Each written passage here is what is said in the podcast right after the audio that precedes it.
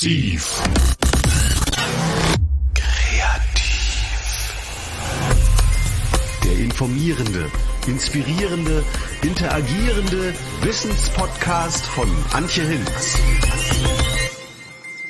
Herzlich willkommen zu Massiv Kreativ. Ich habe mich heute mit Nina Lucia Groß verabredet. Hallo Nina. Hallo Antje, hallo. Danke für die Einladung. Ja, ich freue mich, dass wir heute über deine ganz verschiedenen kreativen Welten und Tätigkeitsfelder sprechen können. Du bist als Kunsthistorikerin und Lehrende tätig, als freie Autorin und als Kuratorin. Mich interessiert, wie du diese ganz verschiedenen Bereiche verbindest und wie du selbst deine Rolle dabei siehst. Also einerseits im künstlerischen Bereich, aber auch darüber hinaus? Also inwiefern lassen sich kreative Methoden und Denkweisen auch auf nicht künstlerische Bereiche übertragen? Gibt es da einen Transfer? Welchen Sinn und welche Wirkung hat das Ganze?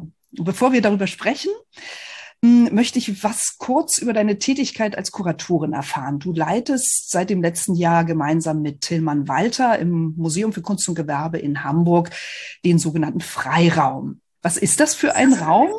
Und für wen ist dieser Raum gedacht? Der Freiraum, also unser sozusagen der Untertitel ist meistens Projektraum und Treffpunkt im Museum für Kunst und Gewerbe.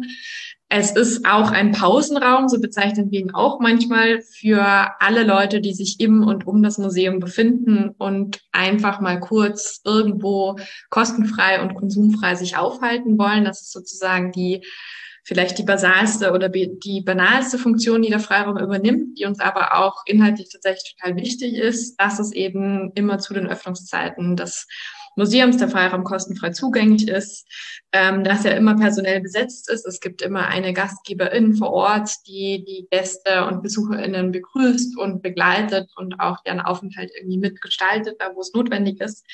Es gibt eine Ausstattung an Möbeln, seien es Tische oder Sitzkisten. Es gibt eine Terrasse mit einem Gemüsegarten. Es gibt unterschiedliche Szenarien oder Ensemble im Raum, die dann auch vorschlagen, wie man sich dort aufhalten kann. Also Orte oder Möbel, die eher für Gruppen geeignet sind, andere, die so für den individuellen oder Zweieraufenthalt sind. Es gibt eine Bibliothek, man kann lesen und Magazine schmökern.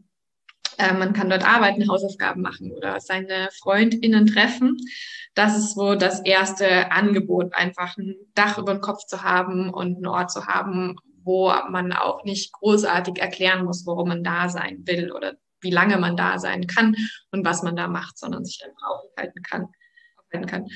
Und äh, darüber hinaus oder nebenbei, und das ist tatsächlich eine Nutzung, die so ein bisschen Hand in Hand geht mit dieser Alltagsnutzung, ist eben eine Form von inhaltlicher Gestaltung, von Veranstaltungen, Interventionen, Installationen, die wir, also das kuratorische Team des Freiraums, zusammen mit ähm, unterschiedlichen KooperationspartnerInnen entwickeln. Das sind äh, unter anderem NutzerInnen des Freiraums, die einfach auf uns zukommen und gemeinsam mit uns Ideen entwickeln und dort umsetzen wollen. Das sind aber auch unsere Kolleginnen im Haus, also KuratorInnen oder Sammlungsleiterinnen, aber auch Restauratorinnen oder technische Mitarbeiterinnen, die Vorschläge haben, ähm, Veranstaltungen, für Veranstaltungen oder für kleinere Installationen, die teilweise Brücken schlagen zu Ausstellungen, teilweise auch nicht.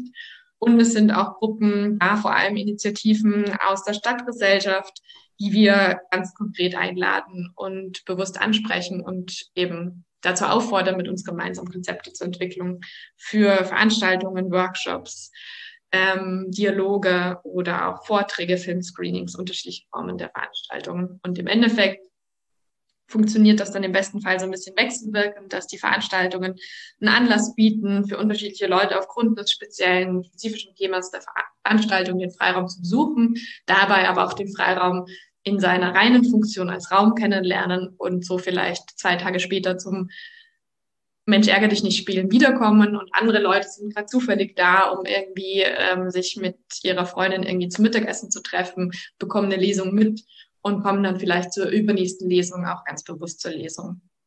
Also das heißt, es ist ein ganz niedrigschwelliger Ort, wenn man so will, ein, ein dritter Ort. Dieser Begriff ähm, ist ja jetzt äh, durch Corona auch noch mal ein bisschen äh, mehr in die Öffentlichkeit getragen worden. Ähm, vielleicht kannst du es ähm, noch ein bisschen äh, plastischer machen oder am Beispiel erläutern, also was sozusagen mit dem mit den eigenen Kolleginnen und Kollegen im Haus ähm, an Projekten geschmiedet wird und was mit einer Gruppe als Beispiel mal ähm, von außerhalb ähm, auf die Beine gestellt wird. Ähm, genau, also jetzt zum Beispiel mit den Kolleginnen im Haus oder auch mit einer konkreten Ausstellung ähm, hatten wir jetzt dieses Jahr die Heimatenausstellung, eine Ausstellung, die sehr lang auch schon geplant wurde und ähm, auch einen großen, großen Teil eben der, der, des, des Hauses irgendwie in Anspruch genommen hat und auch viele Themen gestellt, also viele Fragen gestellt hat, die als Thema sowieso auch schon im Freiraum irgendwie präsent sind, weil die Ausstellung eben danach fragt, so wo fühle ich mich zu Hause, wo fühle ich mich wohl, wie verändern sich Heimaten und ist Heimat eigentlich ein so unschuldiger Begriff, wie wir vielleicht denken, dass er ist. Ähm, und da haben wir eigentlich, seitdem wir am Haus sind, auch mit den KuratorInnen der Ausstellung zusammengearbeitet, die uns da sehr eingebunden haben in der Planung und in den Um- und Neuplanungen der Ausstellungen und dann gemeinsam mit den Kuratoren, aber letztendlich auch ähm, dann so ein bisschen in Eigenregie ein Begleitprogramm entwickelt haben, das weniger versucht hat, die Ausstellung zu ergänzen, ähm, als vielleicht sie zu kommentieren oder irgendwie neue Perspektiven irgendwie auch auf das Thema zu werfen. Ähm, da ist ähm, eine, also eine Reihe entstanden, die wir Bezirksrundschau genannt haben, wo wir in unterschiedliche Veranstaltungen dann ganz konkret den Blick auf unterschiedliche Stadtteile Hamburgs gelegt haben. Also in Form von Filmscreenings, aber auch von Gesprächen und Workshops uns irgendwie mit Harburg auseinandergesetzt haben, mit St. Pauli, äh, mit Hammerbrook und ähm, genau somit auch irgendwie die die Größe und die Weite des Themas Heimaten, wie es in der Ausstellung repräsentiert wird, versucht haben, nochmal enger zu fassen und spezifischer zu werden und damit ähm, auch individueller und persönlicher, was natürlich in so Veranstaltungsformaten einfacher und besser funktioniert als in einer großen Ausstellung, wo ja auch ein gewisser, also wo auch erwartet wird von den BesucherInnen, dass, dass man bestimmte narrative Linien irgendwie vorstellt und die durchzieht ähm, und man nicht ganz so kleinteilig werden kann, wie in so einem offenen Raum, wie im Freiraum. Was war für dich da so der Aha-Effekt, was sozusagen von außen in den Freiraum reingetragen wurde? Also inwiefern hat es da dann wiederum eine Interaktion gegeben? Ähm, inhaltlicher Art? Ähm, ich glaube, also tatsächlich inhaltlicher Art ganz konkret, weil wir ja auch BewohnerInnen der einzelnen Viertel eingeladen haben und mit ihnen irgendwie über ihre Viertel gesprochen haben. Also im Fall von Harburg kooperieren wir da mit dem Jugendmagazin Unartig Harburg ähm, und der Redaktion. Und da die Inhalte tatsächlich einfach ja Perspektiven und Erzählungen und Geschichten sind, die ich mir so gar nicht ausdenken kann, weil ich nicht in Harburg lebe. Also da, manchmal ist sozusagen der Transfer, der Wissenstransfer ja ein ganz einfacher oder ein ganz direkter. So, aha, so ist es in Harburg zu leben oder so ist es mit dem Vor mit den Vorteilen konfrontiert zu sein, die Harburg äh, innerhalb Hamburg zum Beispiel hat, die ich ja als in Altona lebende Österreicherin sowieso gar nicht äh, kennen und nachvollziehen kann. So, ähm, das ist so auf der ganz einfachen Ebene des Wissentransfers und gleichzeitig aber auch ähm, ist tatsächlich mit jeder Gruppe und äh, jeder, jeder Person letztendlich, die wir in den Freiraum einladen, kommen neue äh, Anforderungen irgendwie auf uns zu, was, was, was die Veranstaltung, aber auch was irgendwie die Gruppe irgendwie braucht, sei es irgendwie bestimmte Übersetzungen oder bestimmte ähm, Voraussetzungen, um sich überhaupt sicher und wohl zu fühlen in dem Raum, aber auch ähm, genau Gewohnheiten und Anforderungen, die andere Räume zum Beispiel auch teilweise besser erfüllen als der Freiraum, weil der Freiraum ja als Teil des Museums immer noch an bestimmte Regularien und bestimmte Voraussetzungen gebunden ist ähm, und somit manches einfach gar nicht so einfach da möglich ist. Ähm, insofern, ja, so ein Alltags-Reality-Check. Genau. Ich verstehe den Transfer so, dass eben äh, durch dieses Jugendmagazin auch ein bisschen Harburg in der Innenstadt präsentiert wird und im besten Falle dann jemand dort mit diesem Stadtteil äh, konfrontiert wird bei euch im Freiraum, der eben sonst vielleicht nie aus Eigeninitiative dorthin fahren würde und dann aber angefixt wird und äh, sagt, okay, nächstes Wochenende fahre ich dann mal nach Harburg und mache diesen Sprung über die Elbe. Ist das so die Mission, die ihr ähm, dabei im, im Kopf habt? Ähm, ich glaube, wir passen immer total damit auf, uns irgendwie zu große oder zu konkrete Missionen zu setzen. Ähm, genauso äh, wie wir irgendwie vorsichtig sind, damit sowas wie ein Zielpublikum zu definieren. Äh, einerseits, weil wir in der glücklichen Lage sind, gar kein Publikum zu brauchen, sondern wir brauchen Kooperationspartnerinnen, also Leute, die aktiv was machen und gar nicht so sehr Leute, die uns oder irgendjemanden zuhören. Ähm, und ich glaube auch mit der, mit dem, mit dem Zweck ähm, einer solchen Veranstaltung würde ich tatsächlich eher sozusagen noch früher beginnen und sagen, die Mission ist, Leute aus Harburg einzuladen oder dieses Magazin aus Harburg einzuladen und ihnen zu sagen, so, hey, wir finden interessant, was ihr macht, wir hören euch zu.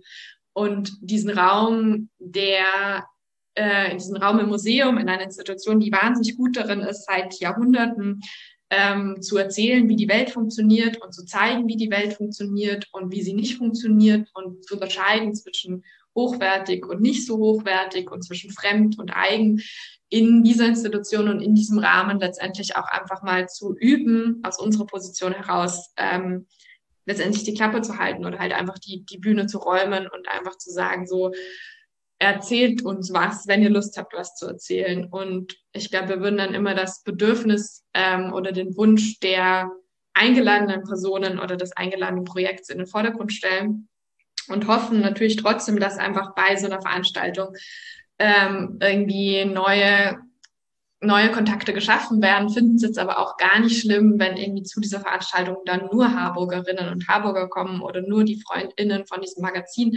und die einfach einen angenehmen Nachmittag bei uns haben und die wiederum in zwei Wochen beschließen, ach, lass doch mal wieder nach St. Georg fahren, dann ist es auch, ist es auch schön. Genau.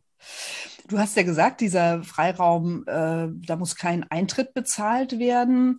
Ähm, versucht ihr das auch noch nach außen zu tragen, aktiv? Oder sagst du, ja, wenn sich das rumspricht, ist gut, aber wir gehen jetzt nicht durch den Stadtteil und verteilen da Handzettel und sagen, hier kommt her, ihr habt hier einen, einen Treffpunkt, wie du gesagt hast, auch mal einfach nur, um eine Stunde zu überbrücken äh, am Hauptbahnhof oder äh, Mensch, ärgere dich nicht zu spielen. Also ja, wie, wie, wie geht ihr da vor? Ähm, und tatsächlich, ähm, also ich meine, es gab zur Eröffnung des Freiraums, gab es ja auch einiges an Medienresonanz, wo das schon auch immer mit im Vordergrund stand, die Erreichbarkeit und die Möglichkeit, irgendwie am Freiraum teilzunehmen. Und wir versuchen auch immer wieder ähm, in so Phasen und wie unsere Kapazitäten das irgendwie erlauben, da auch wieder uns eben an Medienvertreterinnen dann eben auch von möglichst unterschiedlichen Medien zu wenden. Also dass es eben nicht nur im Abendblatt und nicht nur irgendwie äh, vor allem nicht nur in den Kunstzeitschriften steht, sondern eben auch in anderen ähm, Medien oder auf anderen Sendern läuft, die vielleicht irgendwie andere Leute konsumieren so. Ähm, und ansonsten arbeiten wir vor allem mit so einem, mit der Praxis der möglichst herzlichen, aber auch möglichst persönlichen Einladung. Also, dass wir vor allem, als wir in äh, angefangen haben und den Freiraum eröffnet haben, wir eben erstmal die meiste Zeit eigentlich damit verbracht haben, tatsächlich so eine Art Mapping zu erstellen, so okay, wer, wer, wer wohnt hier um uns rum und welche Gruppen und welche Vereine. Und das war, das ist dann irgendwie sowohl der Verein der Meerschweinchenfreunde, das tatsächlich in der Nähe von unserem Museum sein Hauptquartier hat, als auch eben Jugendzentren, aber auch irgendwie die Geschichtswerkstatt. Und wir da eigentlich eben oft versuchen, über diese über diese Orte, an denen sich schon Leute treffen, ähm, wiederum zu gehen und irgendwie diese Orte anzusprechen, diese MultiplikatorInnen anzusprechen und da erstmal dann ein Vertrauensverhältnis oder einfach ein Gesprächsverhältnis herzustellen mit den Leuten, die diese Räume irgendwie wiederum begleiten und danach zu fragen, so hey, habt ihr oder habt, hat eure Community irgendwie noch Bedürfnis an nach noch einem weiteren Raum? Die meisten haben schon total gute Räume, ja auch unser Georg und auch anderswo. Ähm, oder können wir irgendwie noch ein Zusatzangebot machen? Und so letztendlich ähm, so ein bisschen eben immer über diese Sammelpunkte zu gehen und die die Individuen, die Einzelnen, die jetzt noch nicht organisiert sind, die wir natürlich auch ansprechen wollen, versuchen wir dann eben vor allem durch diese Veranstaltungsangebote irgendwie anzusprechen und diese Veranstaltung dementsprechend inhaltlich so weit zu streuen, dass wir ähm, möglichst unterschiedliche Leute erreichen, die erstmal nur kommen, weil sie sich halt zufällig für diesen Film interessieren und dann im Zuge dieses Filmes feststellen, dass sie sich vielleicht auch für den Freiraum interessieren. Und wenn sie sich dann auch noch fürs Museum interessieren, ist es natürlich ähm, für sie total gut, aber für uns jetzt nicht, ähm, nicht mehr wert. Genau. Ja.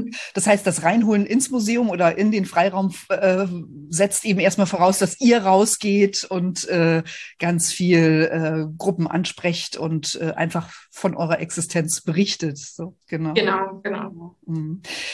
Das Museum für Kunst und Gewerbe liegt ja direkt am Hauptbahnhof in Hamburg. Es ist ein absolut zerrissener Ort, wenn man so will. Du hast schon ein paar Gruppen gesagt, äh, die dort beheimatet sind. Außerdem dieses multikulturelle, ähm, die, die multikulturelle Einkaufsstraße am Steindamm.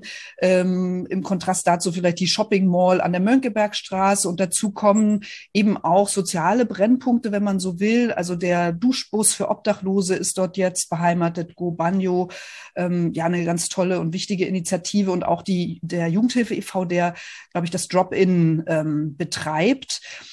Ähm, das Museum für Kunst und Gewerbe hat das schon aufgegriffen 2019, indem es ähm, ja geführte Touren für interessierte Museumsbesucher in das Drop-In gibt. Das heißt, es gibt schon eine hm, Tradition, wenn man so will. Welchen Einfluss hat das jetzt auch auf die Arbeit vom Freiraum? Ähm, ich glaube, dass es tatsächlich vor allem auch einfach in der Gründung des Freiraums und in der Konzeption, die ja bei ähm, Turga Beile, also bei unserer Direktorin, liegt, ähm, einen wichtigen Einfluss hatte, dass der Ort so ist, wie er ist, ähm, weil er ist laut und ist manchmal gefährlich und ist oft dreckig, aber es vor allem einfach ist, leitet er das Leben nicht ab, was rundherum passiert. Und das ist, glaube ich, was, was ja Kulturinstitutionen manchmal passiert, dass man vergisst, dass es irgendwie andere Lebensrealitäten gibt und dass es, man vergisst, dass um einen herum auch andere Bedürfnisse bestehen und dass es vielleicht auch für manche Menschen eben gerade Wichtigeres irgendwie am Spiel steht, als gucke ich mir eine Ausstellung an oder höre ich mir ein Konzert an. Und das ist tatsächlich sehr, sehr präsent, ähm, wenn man sich irgendwie dem Museum für Kunst und Gewerbe nähert und auch wenn man aus dem Museum irgendwie rausguckt, sieht man einfach diese anderen Lebensrealitäten. Und ich glaube, diese, diese, dieses Bewusstsein und diese Sichtbarkeit äh, dieses Lebens und dieser Notwendigkeiten ähm, prägt von Anfang an überhaupt die Idee der Gründung dieses Freiraums. Ähm, vor allem auch, weil dadurch eben nochmal klarer wird für oder klarer wurde für Turga Beile, der Direktorin, aber auch dem Vorstand und dem Freundeskreis des Museums, dass äh, es eben neben dieser vermittelnden und gestaltenden Funktion eines Museums vor allem diese soziale Funktion irgendwie wieder mehr in den Fokus genommen werden sollte und eben auch die Frage gestellt wird, so, okay, was können wir eigentlich, was ist eben so das, das kleinste Angebot, das wir machen können, aber auch das wichtigste Angebot und das ist es eben Raum, von dem das Museum nun mal sehr viel hat an einem Ort und in einem Viertel, in der eh, in dem eher Raumknappheit herrscht und Leute oder halt der Wohn, die, der Wohnbau ja auch irgendwie sehr gedrängt ist, dass einfach eine richtig wichtige und große Ressource ist, einfach zu sagen, okay, hier haben wir irgendwie 400 Quadratmeter, nutzt sie und kommt rein und habt vor allem auch mal einen Moment der Ruhe, weil das eben auch was ist, was einfach den, das Bahnhofsviertel sehr krass prägt, ist einfach diese Lautstärke und die Turbulenz und die, die, ja, die Unsicherheit letztendlich auch, dass man nicht immer und zu jedem Zeitpunkt überall irgendwie körperlich und seelisch geschützt ist. Ähm, ja. Das Thema äh, oder Stichwort Sichtbarkeit finde ich ähm, ganz wichtig. Ähm, eine der Ausstellungen damals war soziales Design. Und da hat man eben nicht nur sozusagen Lösungsvorschläge, Lösungsangebote von ähm, hauptamtlich, hauptberuflichen Designern äh, gesehen, die sich eben mit solchen ähm, sozialen Themen beschäftigen, sondern wenn ich mich richtig entsinne, gab es einen mobilen Schlafwagen für Obdachlose, der tatsächlich von einer Schülerin entwickelt wurde, die eben ja ähm, sich mit diesem Thema beschäftigt hat. Ich weiß nicht, ob der ähm, Ausgangspunkt tatsächlich ähm, das Museum für Kunst und Gewerbe war oder ob sie damit ähm, an anderem Ort in äh, Kontakt kam. Aber ähm, genau, also das wäre sozusagen ein Weg, den ihr euch auch wünscht, dass ihr einfach Themen setzt oder Themen ins ähm, Licht rückt, die eben sonst überhaupt keine Stimme und keinen äh, keinen Spot bekommen und dann ähm, die Bewohnerinnen und Bewohner, junge Leute, alte Leute dazu animiert, ähm, ja, sich Gedanken zu machen. Ist das so? Genau.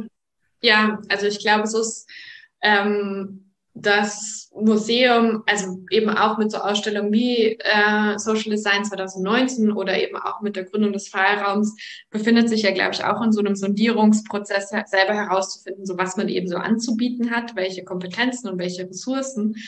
Ähm, und eine total, also eine Ressource oder eine ein Angebot, das ja auf der Hand liegt, ist eben so auch Repräsentation oder und ähm, Sichtbarkeit eben zu schaffen und Hörbarkeit für Stimmen und für Perspektiven, die unter, vielleicht unterrepräsentiert sind oder aber eben zumindest im Museum noch unterrepräsentiert sind. Ähm, und deswegen, genau, es ist, glaube ich, eben eher so ein, auch einfach eine Art des, der, des Transparentmachens der eigenen Möglichkeiten. So, okay, das, da, darin sind wir ganz gut irgendwie Objekte und Bilder und Stimmen und Geschichten ähm, zu amplifizieren und irgendwie zu zeigen und in Kontext zu setzen zu anderen Stimmen und anderen Bildern. Also lasst uns irgendwie diese Kompetenz nehmen und bei dieser Kompetenz bleiben, aber sie eben anderen Gruppen auch zur Verfügung zu stellen und diese Inhalte, die wir dann irgendwie in Kontext setzen, äh, zu diversifizieren oder halt einfach offener und kollektiver gemeinsam zu gestalten. Was glaubst du, warum kommen solche Initiativen, solche Gedankenausstöße, äh, äh, Gedankenanstöße oft eben aus dem Umfeld von Kunst und Kultur? und weniger aus anderen gesellschaftlichen Bereichen. Also haben Künstler da einfach einen anderen Blick auf gesellschaftliche Fehlentwicklung? Sind sie empathischer? Also wie beobachtest du das? Oder wie erklärst du dir das? Ähm, ich glaube, zum einen ist es ja schon so, dass KünstlerInnen und auch KuratorInnen ähm, oder viele andere Kreativschaffende permanent auf der Suche nach Inhalten sind. Ähm, also schon ja auch einfach ähm, so ein bisschen halt wie so ein Trichter oder wie so ein Schwamm halt irgendwie durch die Welt laufen, um Inhalte zu finden, die sie dann übersetzen können. Und ähm, ich glaube eben gerade diese Fragen der, der gesellschaftlichen Teilhabe sind ja schon welche, die einfach gerade irgendwie so viel diskutiert und viel besprochen werden. Und deswegen finde ich es dann auch naheliegend, wenn diese Themen irgendwie dann auch da mit einfließen und irgendwie aufgesogen werden und mitverarbeitet werden. Ähm, ich glaube, dass tatsächlich ein großer Teil der künstlerischen Praxis oder so wie ich meine kuratorische, aber auch meine wissenschaftliche Praxis verstehe, ähm, besteht eigentlich aus eben der Fähigkeit oder der Bereitschaft, irgendwie Verbindungen herzustellen und Beziehungen aufzubauen, seien das eben Beziehungen zwischen Menschen oder zwischen sich selbst und anderen Menschen, aber auch zwischen Dingen, zwischen äh, Formähnlichkeiten, zwischen genau, also zwischen Texten, zwischen Bildern, so kuratiert man irgendwie eine Ausstellung und so lädt man aber auch vielleicht zu einem Abendessen ein.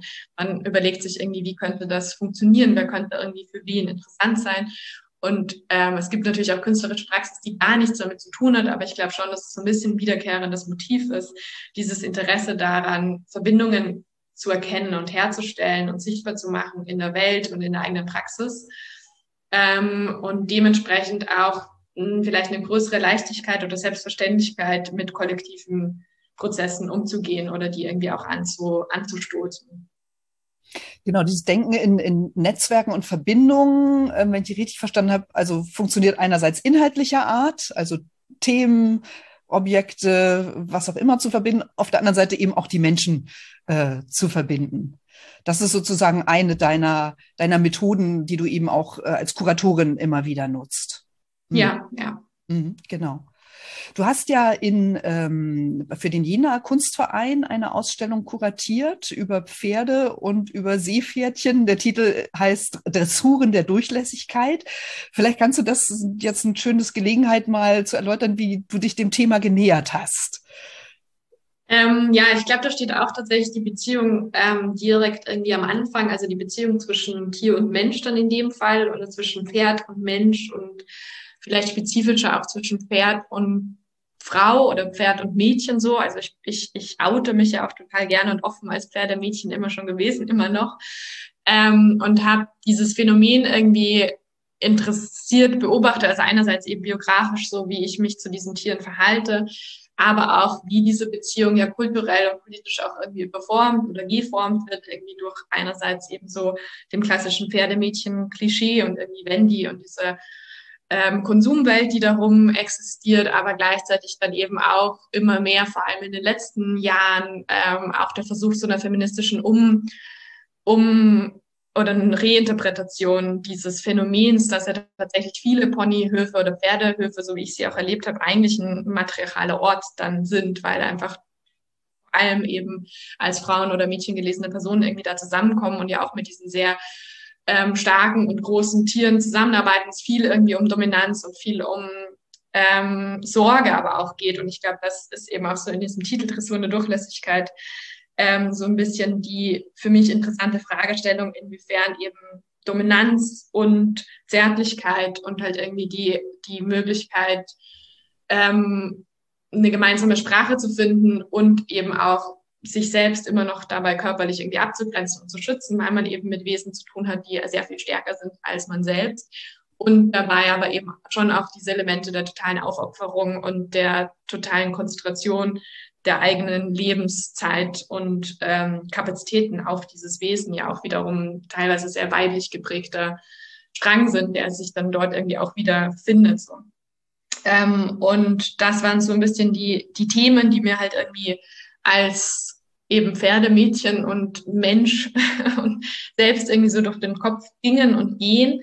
Ähm, und dann bin ich tatsächlich, also es ist eher wirklich dann auch einfach wie so ein Teil assoziative Arbeit, dass mir dann immer vermehrt eben mehr auch Arbeiten aufgefallen sind, eben tatsächlich da vor allem Hamburger Kontext von zeitgenössischen Künstlerinnen, die auf die eine oder andere Art und Weise sich auch mit dem Pferd auseinandersetzen oder mit der Pferd-Mensch-Beziehung, ähm, sei das eben formal, einfach mit Pferdedarstellungen oder materiell, wie irgendwie die Künstlerin Anna Stüdeli, die mit dem Pferdehaar als Material arbeitet damit Skulpturen entwickelt.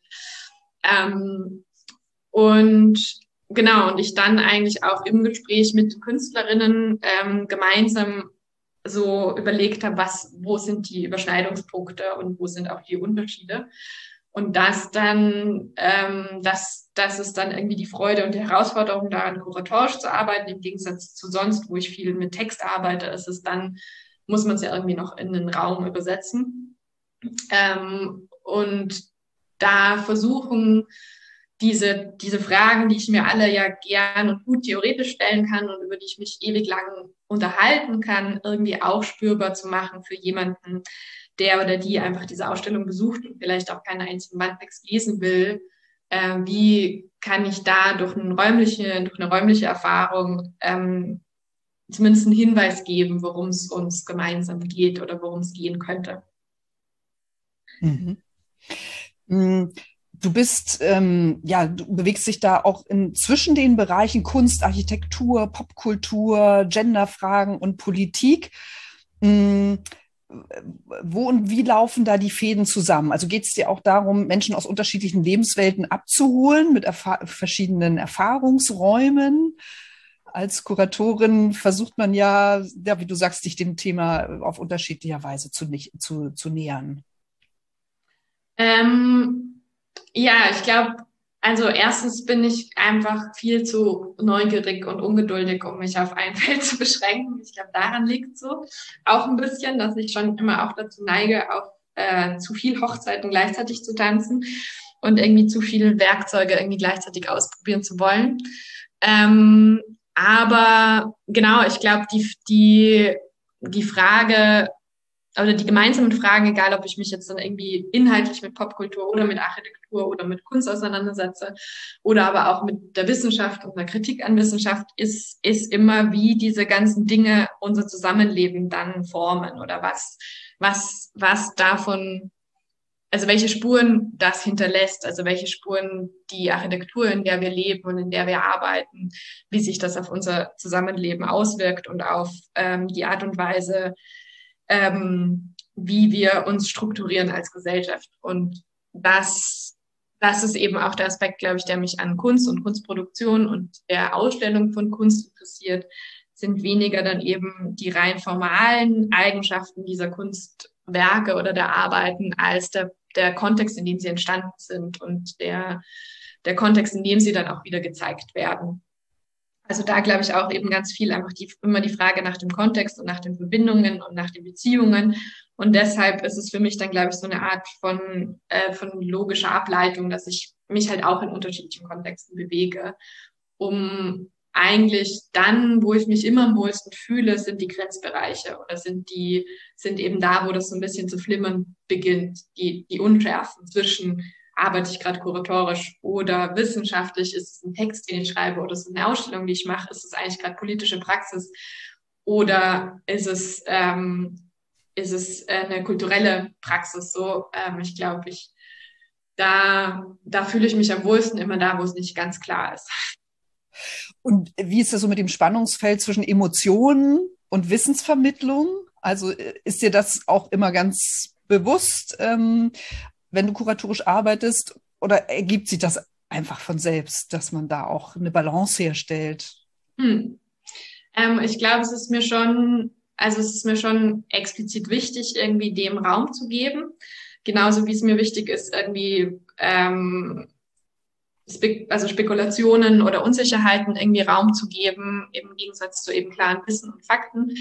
Ähm, glaube ich auch, dass die dass die emotionale oder auch assoziative biografische Annäherung an Themen ähm, wichtig ist, irgendwie im Auge zu behalten, wenn man Ausstellungen macht, aber auch wenn man Texte schreibt, weil ich, also genau, weil ich einfach glaube, und das ist auch was, was ich versuche, wenn eben als Lehrende irgendwie in der Veranstaltung der Kunstgeschichte zum Beispiel ähm, stark zu machen bei den Studierenden ist, dass sie ja nie, also eben, dass man nie einfach nur als Kunsthistorikerin sich ein Bild anguckt zum Beispiel, sondern man sich halt irgendwie als ähm, Tochter und als Österreicherin und als irgendwie gerade was auch immer, schwangere Person, 55-jährige Person, als Person, die total gerne Erdbeeren isst oder als Person, die total gerne Fußball guckt, sich dieses Bild anschaut und dementsprechend andere Sachen sieht und sich vor anderen Dingen vielleicht fürchtet oder andere Dinge interessant findet ähm, und andere Dinge erkennt als die Person, mit der man sich dieses Bild gerade anguckt. Und deswegen glaube ich, ist die emotionale,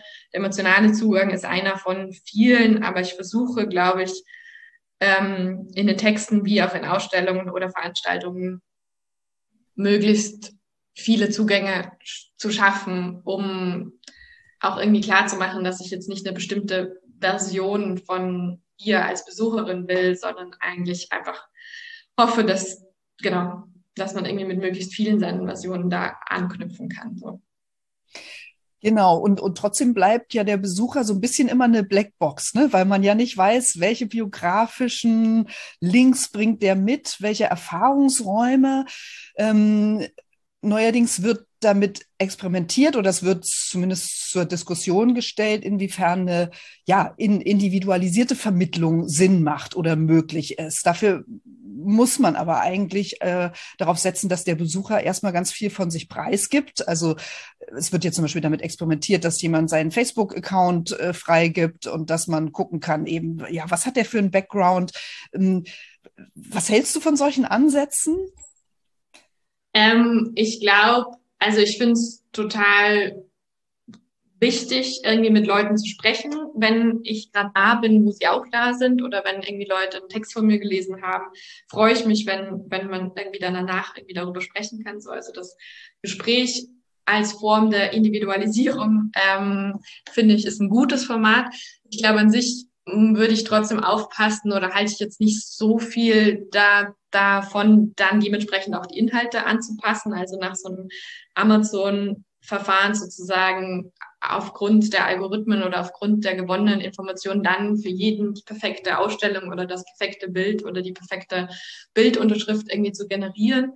Ähm, ich glaube, ich würde tatsächlich eher, also statt einer Individualisierung, würde ich, glaube ich, oder finde ich es eher ähm, immer wieder wichtig und auch ja tatsächlich relevant, sich auf Gemeinsamkeiten irgendwie zu einigen. Also vielleicht eher sowas wie eine Kollektivierung der, der Gruppen, also irgendwie zu erkennen, eben auch zu erkennen, von welcher Sprechposition man spricht oder von welcher Perspektive man spricht und in diesem Erkennen der Perspektive dann wiederum Gemeinsamkeiten mit der Person neben einem oder gegenüber von einem zu erkennen. Also ähm, ich glaube, wir sind tatsächlich oder die, die Zeit, in der wir leben, ist sehr gut darin, uns alle ähm, hochgradig zu individualisieren und damit auch zu vereinzeln und uns eben zu ganz spezifischen, ganz einzigartigen, aber damit auch einsamen Menschen zu machen, die, ähm, wo viele Strukturprobleme, denen wir begegnen, dann auch übersetzt werden als, okay, dann musst du wohl ein persönliches Problem damit haben, wenn dir das genau passiert. Und ich glaube, ich eher immer eine Freundin davon bin, ähm, das zu kollektivieren und irgendwie darüber zu sprechen, wo Gemeinsamkeiten sind und dann ähm, das irgendwie als, als Ansatz zu nehmen, um irgendwie einen, einen Aspekt gemeinsam zu, zu besprechen oder zu finden. Das heißt, dir ist es da wichtig, wirklich äh, auch ähm, mit Blick auf gesellschaftlichen Zusammenhalt nach ausgleichenden äh, Punkten zu finden, wenn du sagst, also du guckst eben nach Gemeinsamkeiten ähm, entgegen diesen Vereinzelungstrends. Ist das vielleicht auch ähm, was Spezifisches, was, was eben gerade im künstlerischen Bereich entsteht? Also, dass die eben so ein, auch einen Blick auf das, auf den gesellschaftlichen Zusammenhalt haben? Stellst du es auch in, in anderen Sparten oder bei anderen Künstlerinnen und Künstlern fest? Ähm, ich glaube, ich, ich wüsste jetzt gar nicht, ob ich das so konkret irgendwie der, der Kunst oder der Kreativbranche irgendwie zusprechen würde.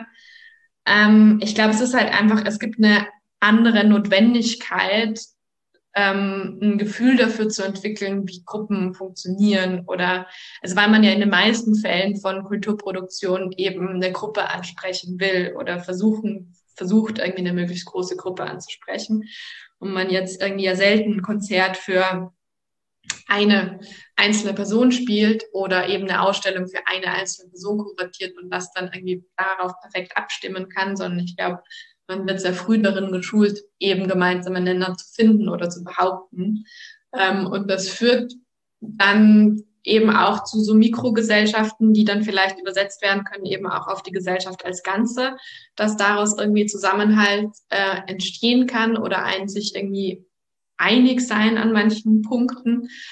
Ähm, Genau, aber also ich, ich bin mir nicht sicher, ob, ob es jetzt grundsätzlich ein, ein verstärktes Interesse in der Kultur- und Kunstarbeit daran gibt, einen gesellschaftlichen Zusammenhang halt herzustellen. Ich glaube, es gibt einfach ein wahnsinnig großes Bedürfnis, verstanden zu werden ähm, mit dem, was man macht. Also und dafür muss man ja irgendwie sich erstmal damit auseinanderzusetzen, was wird denn verstanden und von wem. Also ich glaube, in der Kultur- und Kunstarbeit ist man ja sehr oft damit konfrontiert, dass man halt einfach hermetische Produkte irgendwie also produziert und ja trotzdem irgendwie meistens will, dass irgendjemand was damit anfangen kann. Und deswegen ist vielleicht sozusagen die ganz klassische Publikumsanalyse steht einfach relativ, also ist relativ wichtig, wenn man irgendwie nicht nur Frustrationserlebnisse erfahren will. Hm. Inwiefern fändest du es spannend oder wir haben ja jetzt, das ist ja auch eine Methode sozusagen herauszufinden, wo holt man den Besucher ab, Besucherin ab in, in der Lebensrealität oder biografisch? Ähm, ja, wie, wie stellt man eben Gemeinsamkeiten her? Das sind ja eigentlich Methoden, die gesellschaftlich extrem wichtig sind heutzutage.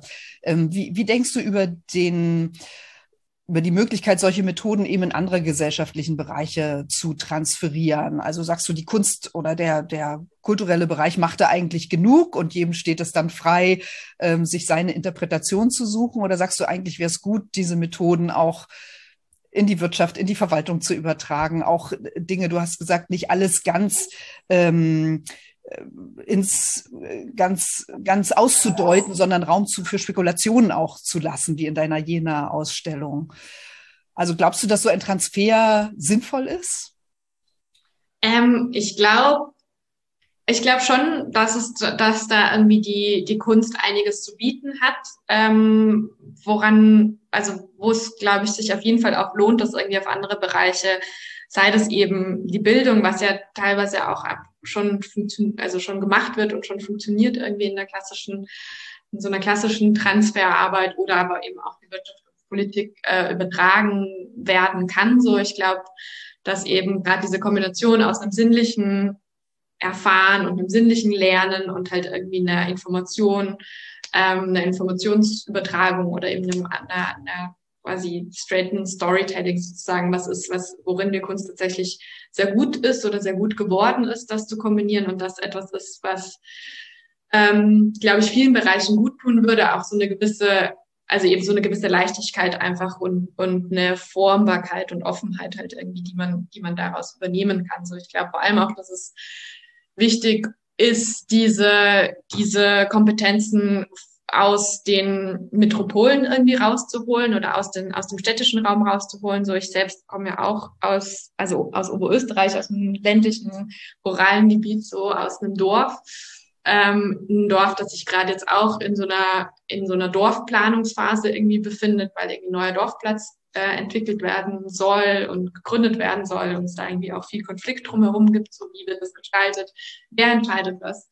Und ich mir da total oft irgendwie denke, wenn ich das so mitverfolge, so dass, äh, dass man da äh, diesen, diesen Prozess, der jetzt vor allem halt irgendwie so ganz klassisch von Gemeindepolitik und halt irgendwie dem großen Arbeitgeber im Dorf geführt und geleitet wird und auch da schon, finde ich, relativ progressiv versucht, irgendwie auch unterschiedliche Stimmen des Dorfs mit aufzunehmen, aber von den Methoden halt trotzdem sehr klassisch agiert.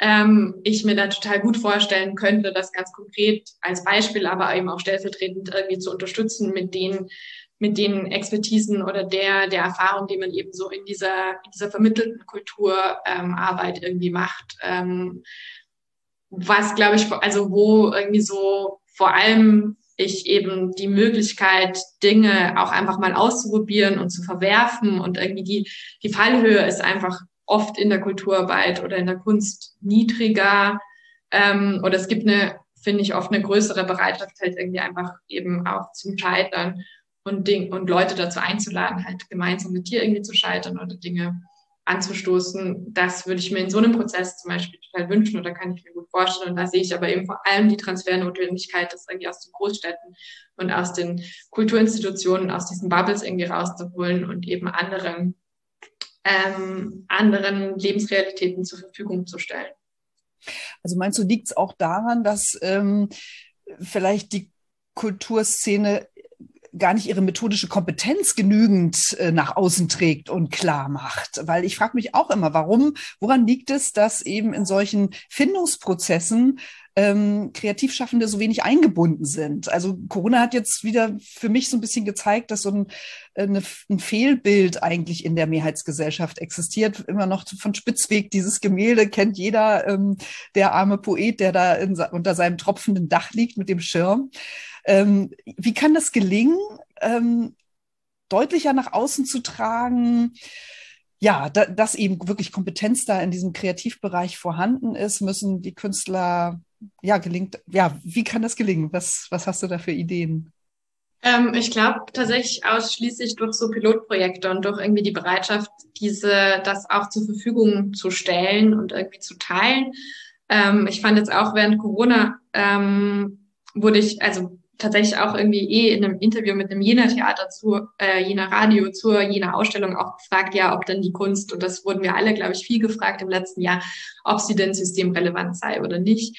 Und ich finde es total schwer zu beantworten, weil ich sagen muss, ähm, so meistens nicht. Oder das, was, was man meistens macht, dann ist es einfach nicht systemrelevant, weil es eben einfach nur für einen sehr kleinen Teil der Gesellschaft zugänglich ist und irgendwie auch die Themen sehr überschaubar sind und eben die Methoden also man da eben eine Weitergabe an Leute passiert, die das eh schon längst kennen und selbst machen. So, und dann finde ich es fürs große Ganze tatsächlich oft einfach gar nicht so systemrelevant, sondern es wird eben in dem Moment relevant und dann nachhaltig und irgendwie auch interessant, glaube ich, für uns als Gesamtgesellschaft oder als soziales Gefüge, wenn man sich selbst auch aktiv irgendwie aus seinen Räumen rausbewegt. Ähm, und ich glaube, ja, einerseits gibt es da ist wahrscheinlich einem selbst oft das eigene, der eigene Werkzeugkoffer zu vertraut, um ihn irgendwie als besonders zu empfinden oder ihn irgendwie zu erkennen in seiner, in seinem Potenzial. Ähm, und ich glaube, ja, also ich glaube, was, was passieren muss, ist, dass man sich eben noch aktiver irgendwie ähm, in andere Bereiche irgendwie wagt und da aber auch ähm, damit dann halt eben auch umgehen kann, dass halt manches, was, was irgendwie ähm, in den Berliner Theatern total gut geht, da halt einfach nicht geht und nicht gefragt wird und auch gar niemand cool findet vielleicht. Und das ist, glaube ich, einfach so eine Angst, die viele Kultur- und Kunstschaffende auch davon abhält, irgendwie ihre gewohnten Räume zu verlassen, ist, dass wir, glaube ich, alle auch so ein bisschen Angst davor haben, irgendwo dann nicht mehr cool gefunden zu werden. Ähm, ähm, und das muss man, glaube ich, einfach auf die Probe stellen. Und dann ist es, wird das übrig bleiben oder wird sich das durchsetzen und wird das irgendwie auch weiter, wird weiter Nachfrage bestehen bei den Dingen, die eben funktionieren und die wir anbieten können. Ähm, bei manchen äh, Künstlerinnen und Künstlern höre ich dann auch das Argument, ja, wir wollen uns aber nicht irgendwo in den Dienst stellen oder uns gemein machen, weil die Kunst ist frei. Und wenn man eben äh, ja in diese mh, Aufgabenstellung hineingerät, ja, wird man zum Dienstleister und, und äh, dann ist, kann man eben nicht mehr entscheiden, ich möchte aber das so oder so machen. Siehst du auch dieses, dieses Problem oder ja, stellt sich das so eigentlich in der Praxis nicht. Wenn man sozusagen seine Methoden überträgt, bleibt man trotzdem noch in, in dem Weg, den man dann geht und einschlägt, ähm, frei. Ähm, ja, also ich hätte da, also grundsätzlich habe ich das Gefühl, dass irgendwie gerade in den letzten Jahren Kunstfreiheit eigentlich eher immer als Argument angeführt wird von, ähm, also würde ich mich, also kriege ich eher eigentlich immer direkt Gänsehaut, weil es meistens irgendwie ähm, von, von einer eherechten oder zumindest konservativen irgendwie Seite ähm, als Argument irgendwie vorgebracht wird, warum irgendwas aber auf jeden Fall trotzdem okay ist, weil es halt Kunst ist. Ähm, und ich, tatsächlich ist es mit dem, mit frei, glaube ich, wir haben tatsächlich auch am Anfang relativ lang damit gehadert, ob der Freiraum dann Freiraum heißen soll. Ähm, das stand dann auch schon so fest, weil irgendwie das ähm, von Anfang an irgendwie so klar war und wir uns ja auf diese Stelle beworben haben. So und inzwischen mag ich es auch, weil es halt jetzt der Freiraum ist, aber ich eigentlich auch nicht finde, dass das ein Raum ist, wo es darum geht, dass jeder möglichst frei sein soll oder jede möglichst frei sein soll, sondern es ist ein Raum, der gut umsorgt sein soll und dem die Leute solidarisch sein können sollen und aufeinander schauen sollen. Und ich glaube, für mich jetzt spezifisch, weder als Person noch als Kuratorin, ist jetzt meine persönliche Freiheit oder die Freiheit meiner Arbeit so die Maxime äh, meines, äh, meines Seins oder das, wonach ich strebe, sondern eigentlich ähm, weiß ich, also ich weiß jetzt auch nicht, wie ich mich damit fühle, mich einer Sache in den Dienst zu stellen, aber irgendwie für eine Sache zu arbeiten und mit einer Sache und mit Leuten und mit Ideen und mich damit irgendwie zurechtzufinden und darauf zu reagieren, ist für mich um einiges produktiver und irgendwie eine schönere Vorstellung, als jetzt möglichst frei zu sein. Ähm, also es ist vielleicht ja. so eine Art Möglichkeitsraum oder Gelingensraum auch. Ähm, ja den, ja. den ihr schafft, geschaffen habt. Was ich auch noch ganz schön finde, dass ihr wirklich, ähm, ich weiß nicht wie, also eine, eine, Ansp eine Ansprechpartnerin dort vor Ort habt, also so eine Art Host. Ähm, was spiegelt die euch? Also ähm, inwiefern versucht die dann auch ähm, Anker auszuwerfen oder Angeln auf, auszuwerfen und die Leute zu animieren zu irgendwas oder sich jetzt nur passiv zu verhalten, so wie es vielleicht auch ähm, die ähm, äh, Begleiterinnen und Begleiter in den, in den äh, eigentlichen Museumsräumen sind. Die kann man ja auch jederzeit ansprechen. Und ähm, also ich hatte das Gefühl, dass während Corona die Leute vielleicht, weil sie so ausgehungert waren, ähm, noch aktiver ähm, auf das Personal zugegangen sind und sich da schöne Gespräche entsponnen haben. Wie ist das im Freiraum? Welche Rolle spielt da der, der Host oder die Hostin?